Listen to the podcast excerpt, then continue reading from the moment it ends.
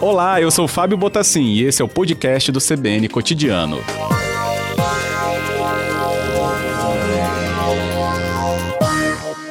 Agradeço sua participação para nos trazer né, as indicações das leituras desses números que eu acabei de fazer. E é nítido né, nesse levantamento que a gente teve, então, fechamento ou perda de oportunidades para as pessoas com né, idade superior a 50 a 64 anos, principalmente, presidente. Sim, Fábio. E esses números do Espírito Santo, é, eles é, vão ao encontro dos números nacionais, né? Onde se constata uma aceleração de saída é, de pessoas acima de 50 anos, especialmente a, a, a categoria a partir dos 60, do mercado de trabalho durante a pandemia do coronavírus. Uhum. Entende-se que este também é um grupo de risco. Haveria algum tipo de ligação também por conta disso, é, a perda dessa, desse posto de trabalho? Sim, Fábio. É, assim, algumas hipóteses elas podem ser levantadas para se explicar essa aceleração de saída. Né? É, a primeira hipótese é em função de todo esse momento que nós estamos vivendo, onde há uma vulnerabilidade à doença, é, e a, a, categoria de idosos é uma categoria de risco, isso pode ter levado a esses profissionais, por decisão própria, se retirarem do mercado de trabalho como uma forma de proteção à vida, né? ou as organizações optarem por não ter nos seus quadros profissionais que representem nesse momento um risco ou até mesmo o aumento de custo para minimizar esses riscos, né? Então essa, por exemplo, essas duas que eu trago são algumas das hipóteses possíveis, né? Associado aí à discriminação em relação a essa faixa etária que já existia anteriormente, né?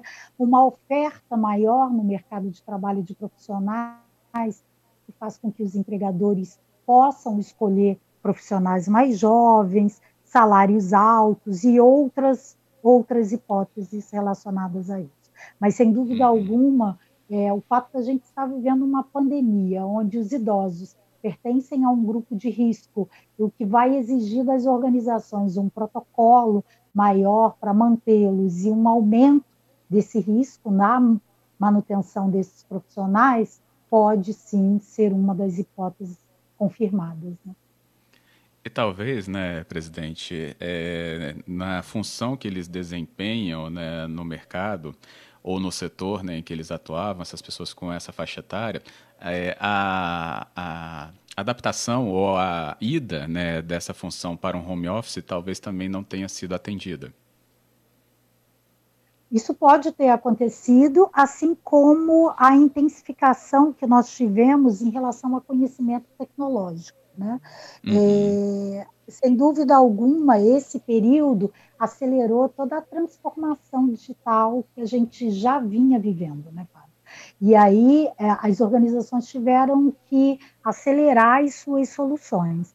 É, o fato de, do, do, do trabalho ter ido para casa e o meio para que esse trabalho pudesse ser concretizado fosse por meio de tecnologia, é, pode sim ter significado aí é, uma não adaptação, né? ou para profissionais com menor qualificação, onde a tecnologia não era a grande influenciadora, é, a decisão de se proteger né? e não estar exposto. E isso pode é, ser observado, por exemplo, é, em profissionais é, com já mais idade, que já tenham, por exemplo, uma aposentadoria e que estavam no mercado de trabalho para uma complementação de renda, por exemplo. Mas, diante do risco, decidiram abrir mão dessa complementação de renda, ou mesmo não tendo uma aposentadoria, mas precisando do trabalho, mas tendo uma estrutura familiar onde outras pessoas, desse, outros membros dessa família tenham condição de arcar nesse momento com essa renda e aí retiraram esse idoso do mercado de trabalho.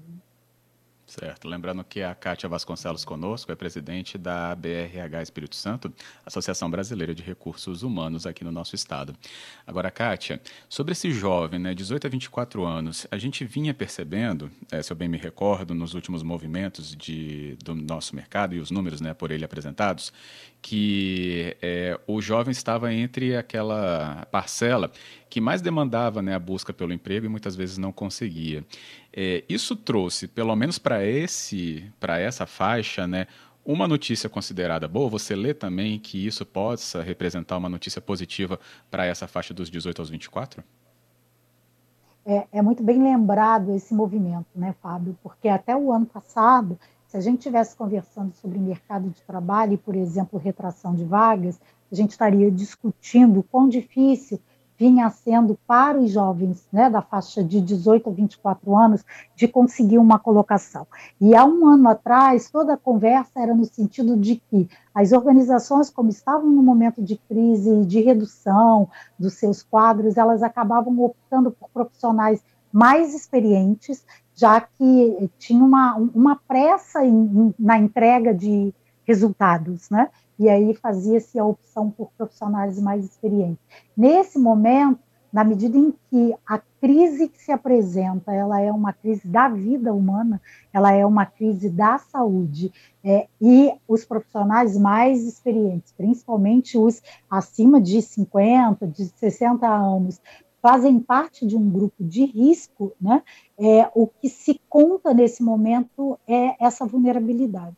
Então, sem dúvida alguma, as organizações estão optando por profissionais mais jovens, porque isso certamente minimiza os riscos quanto a essa vulnerabilidade. E tem um fator que também é uma hipótese que a gente pode considerar, que como as soluções tecnológicas estão sendo mais requeridas, né, é essa parcela é, da sociedade, de profissionais da faixa etária, que tem uma maior facilidade de conversar com recursos tecnológicos. Né? Então, sem dúvida alguma, é uma grande oportunidade que tem se mostrado aí para os profissionais mais jovens e sem experiência. Uhum, ótimo. Agora, a gente teve até no último repórter CBN, é, é, Kátia, a, uma leitura ali dos representantes do Ministério da Economia de uma. É do Banco Central, né, para ser mais exato. É uma leitura de recuperação em V, né, uma recuperação muito rápida também da queda rápida que a gente teve nesse ano por causa da pandemia. Recuperação econômica a gente sabe que vai trazer, né, ou tende a trazer geração de vagas de emprego. Sendo que a gente está aí ainda né, num ambiente que trouxe a leitura para essas faixas etárias, igual a gente acabou de fazer agora para a juventude, mas tínhamos feito também para os idosos. Como que a gente teria aqui um momento para trazer é, uma dica ou uma orientação para uma recolocação para essas pessoas que buscam então estar neste mercado, nessa volta que tende a ser então de uma maneira até lida e como rápida agora, Kátia? É, é, a, o autodesenvolvimento, a nossa capacidade de nos mantermos antenados com o que está acontecendo e atualizados é uma dica para todos nós, independente da faixa etária que a gente pertence. Né? Na medida em que a gente tem aí uma aceleração tecnológica, uma produção de conhecimento intensa, a tendência é que o nosso conhecimento ele perca valor muito rapidamente. Então, estar atento, buscar as oportunidades de aprendizagem é importante para todos nós. Né?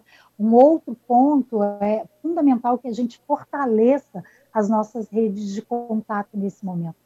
Todas as vezes, sabe, que a gente fala de mercado de trabalho, a gente faz questão de lembrar as pessoas que as oportunidades de trabalho não são somente aquelas anunciadas pelos empregadores.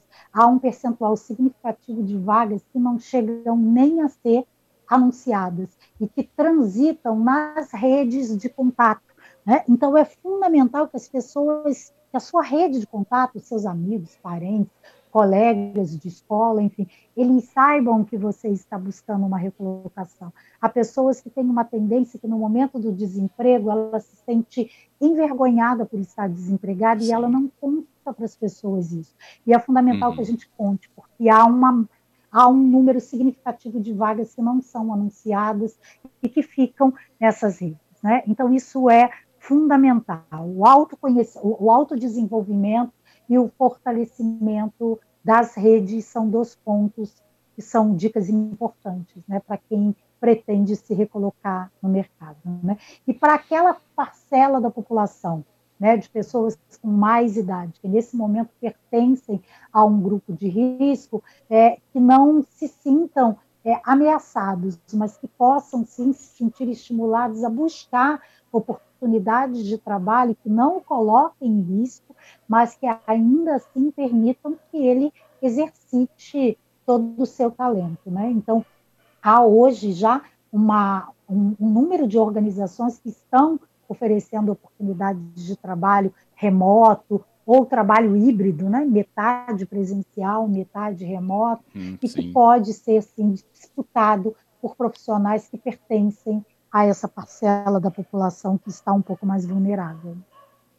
Isso. Até acabei recebendo aqui a participação da Olivia, né, uma ouvinte, ela mandou a seguinte questão falando que é, está nessa busca e usando rede social. Ela falou que teve um retorno muito grande por rede social, mas não no sentido de fazer pedidos, mas colocar as suas potencialidades expostas. Eu adorei isso, as minhas potencialidades expostas, o que atrai, então, por exemplo, né, uma oportunidade. A Olivia, tá certa, Kátia? A Olivia está certíssima e é sinal de que ela está super antenada. Parabéns, Olivia. É isso aí, Fábio. Às vezes as pessoas vão para as redes sociais e elas acham que elas têm que ir lá só para pedir um emprego. Né? E mesmo quem nesse momento tem um vínculo de trabalho, é fundamental alimentar suas redes de contato e as suas redes sociais, emitindo opiniões, né? seguindo ou profissionais ou organizações, expondo seus pontos de vista, porque dessa maneira eh, você pode ser sim observado né, por recrutadores que estão participando dessas redes sociais e estão atentos àquilo que você diz, a forma como você se comporta na rede, uma opinião que você expõe, ou até mesmo sim uma, uma, uma habilidade que você torna mais visível e que oferta para aquela comunidade. Né? Entendido. Bem, nosso tempo se esgota. Kátia Vasconcelos, muito obrigado pela palavra que você trouxe aqui, analisando dados, mas também com orientações. Agradeço. Obrigado novamente, presidente. Eu que agradeço, Fábio. Uma boa tarde a você e a todos que nos ouvem. Boa tarde também.